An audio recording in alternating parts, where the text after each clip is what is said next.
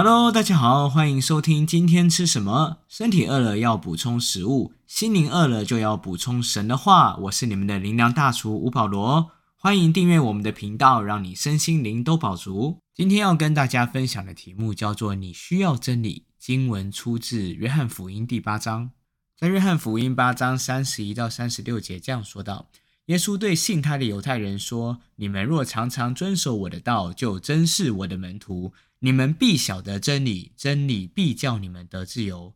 他们回答说：“我们是亚伯拉罕的后裔，从来没有做过谁的奴仆。你怎么说你们必得以自由呢？”耶稣回答说：“我实实在在的告诉你们，所有犯罪的，就是罪的奴仆。奴仆不能永远住在家里，儿子是永远住在家里。所以天父的儿子若叫你们自由，你们就真自由了。”在这段充满张力的圣经对话当中，一共有两个阵营，一个是主耶稣，另外一批就是信耶稣的犹太人。用今天的话说，这群人就是基督徒了。而这群基督徒最大的危机，就是跟在耶稣的旁边，却活在虚假的当中。所以，当主耶稣呼召他们遵守神的道，做主门徒就得以自由的时候，他们议论的关键不是主啊，你的道是什么，让我可以遵守。他们议论的关键是说：“谁说我不自由？你知道吗？一个活在谎言中的人，往往都会不承认自己活在谎言中，他会合理化自己的状态和选择。所以，我没有问题，都是别人的问题，都是环境的问题，都是时机的问题，甚至都是上帝的问题。如同一个酒驾的人，明明喝了酒，却一直说服自己还可以开车。”然后等到碰到警察临检问他有没有喝酒的时候，他一定会说没有。这叫做已经骗自己，骗到分不清楚什么是真的，什么是假的。除非我们拥有真理，否则我们无法分辨什么是真的，什么是假的。所以，关于真理，你需要知道三件事。第一个是真理是拿来遵守的。耶稣对信他的犹太人说：“你们若常常遵守我的道，就真是我的门徒。”当耶稣跟这群信他犹太人说：“你们若常常遵守我的道”，代表这群人有常常在遵守吗？没有。这句话点出了一个令人遗憾的现象：不是所有的基督徒都会想要遵守神的道。为什么不想守？因为觉得自己不需要遵守，不觉得自己没有遵守，不知道需要遵守，想要守但是守不住。有许多人因为身旁的基督徒向他传福音，他觉得福音不错，自己也有需要，这些基督徒人也很好，所以就受洗信耶稣了。这个过程当然没有问题。千万个基督徒当中，也就只有那一两个超自然神机，一觉醒来觉得自己需要信耶稣，他梦见主耶稣就自己走进教会。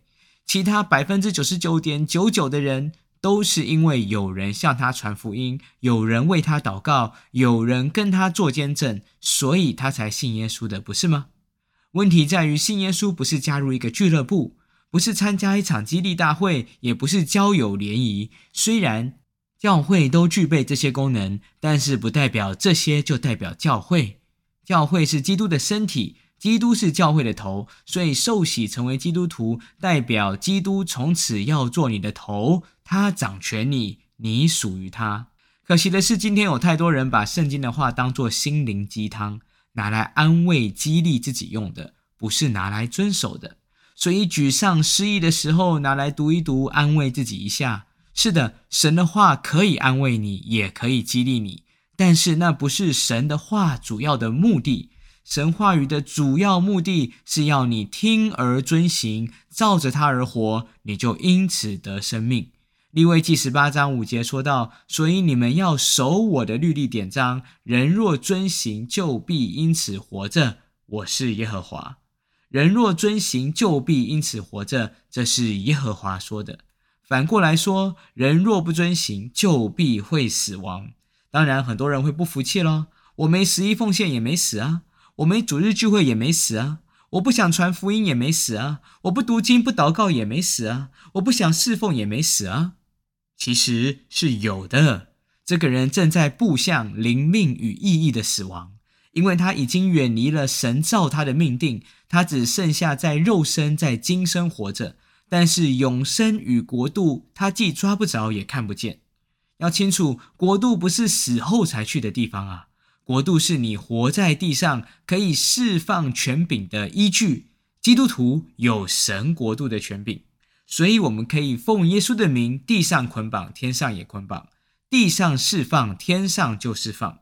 我们可以赶鬼、医病、洁净、祝福，都是因为神国度全能的彰显。今天一个基督徒若不读经、不祷告、不聚会、不想守神的话，请问，当鬼来了的时候，你用什么权柄赶走他？病来了的时候，你又用什么权柄来医治？灾难来了，你要用什么权柄宣告平安与祝福？当鬼来了，疾病来了，震荡来了，灾难来了，你自己都吓死你自己了，哪里还有得胜、平安和神机？基督徒的命定就是要透过认识神的话，活出神的道，成为赶鬼专家，成为医治布道家，成为使徒，成为先知、教师、牧师，成为传福音的，在你的家族、校园、职场见证神的荣耀，把福音传出来，这就是我们的命定。前段时间听到一个见证，有一位姐妹，她从小就听过福音，却没有走进过教会。直到她的儿子去美国读书时，打电话回来向妈妈传福音，她才走进教会受洗信耶稣。接下来五年的时间，她在教会受装备，她读经，她祷告，她参与侍奉，生活一直很充实。直到五年后的有一天去医院健检，没想到是大肠癌第四期，连医生都建议他准备用安宁疗法。如果你从来不操练与神来往，读神的话，聆听神说话，守住神的话，那碰到这样的时刻，大概真的差不多了。但是这位姐妹自己在灵修、安静祷告中，她清楚这是蒙神拣选做见证的时刻，所以面对这噩耗，旁边的人吓都吓死了，但是她本人却有超自然的平安。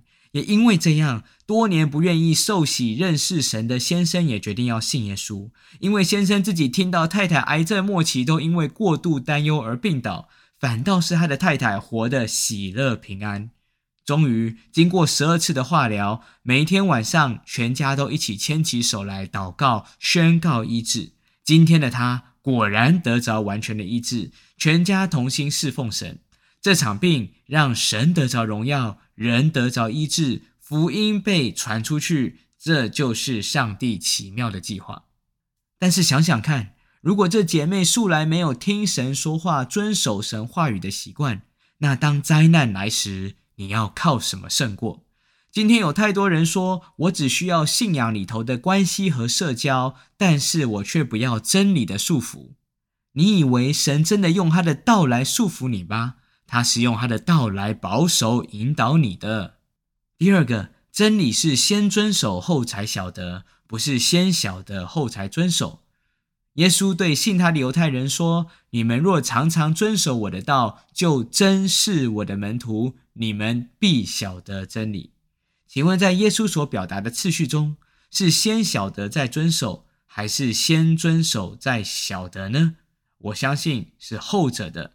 叫做先选择遵守，就必能够晓得，这是神自己立下的法则，是认识真理、经历祝福的必要次序。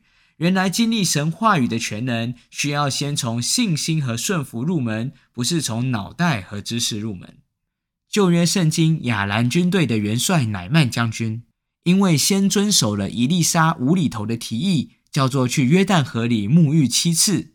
他的大麻风就全然痊愈了，因为先遵守，就必晓得神的话是真的，是可经历的。启动神机的法则，永远是先遵守真理，然后就必会有经历，而不是先要晓得，然后才来思想要不要遵守。所以，面对神要做新事的时候，你的第一反应是怎么可能？还是哈利路亚？要知道，神每次做新事。都是科学界和现象界无法解释明白的，是人用自己的脑袋和理性所不能明白也猜测不透的。这不是说基督徒要活得很非理性、很不科学。是的，基督徒要相信科学，要相信理性，同时也要相信超自然，因为我们的神是超自然的神。最后，真理必给你真正的自由。耶稣对信他的犹太人说：“你们若常常遵守我的道，就真是我的门徒。你们必晓得真理，真理必叫你们得以自由。在基督里，规矩不是束缚，规矩是祝福。人想要的自由叫做无拘无束，想干嘛就干嘛，想做什么就做什么。但是，请问这样的自由最终带给人什么呢？往往只是暂时的快乐，然后就是放荡、悔恨、遗憾、伤害。这些年，我服侍了许多弱势或是边缘的青少年，他们当中有些人接受了福音，拥有了新的命定，如今都在社会的不同职场上发光发热。当然，也有不少人拒绝了福音。福音很好，但是他们更想要过自己想过的生活。遗憾的是，他们所向往的自由，最终却带给他们许多的伤害。有些人出现在社会版的头条上，因为飙车、酒驾、车祸去世；有的去赌博发生纠纷被砍杀；有的贩毒被逮捕；有的因为欠高利贷被追杀；有的考试作弊被退学。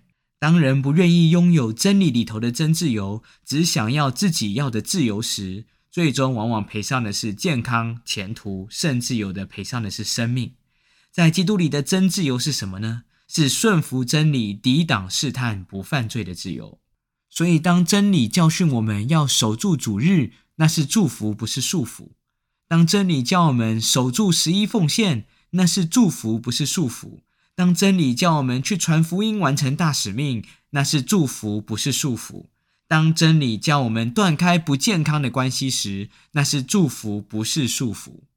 神从来没有要给你一个充满限制和束缚的信仰生活，相反的，神要给你的是一个更丰盛的信仰生活。而方法就是透过认识神的道，守住神的道，遵行神的道，就必享受基督里的真自由。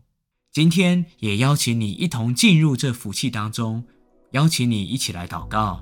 亲爱的主耶稣，我愿意打开心门，邀请你进来，成为我的救主和生命的主宰。邀请你打开我心灵的眼睛，让我看见你的应许和真理是何等的盼望，充满能力。当我信而遵行神的话语时，我也必经历到生命极大的福气，洗净我一切的罪，不让罪拦阻了我到你面前来的福分。我这样子祈求祷告，奉靠耶稣基督的圣名，阿门。当你愿意做这祷告，我相信那属天的福气已经在你的生命中开始启动了。邀请你找找周边的基督徒或是教会，带领你更多认识神，也鼓励你把这信息分享给身边的人。今天吃什么？我们下次再见。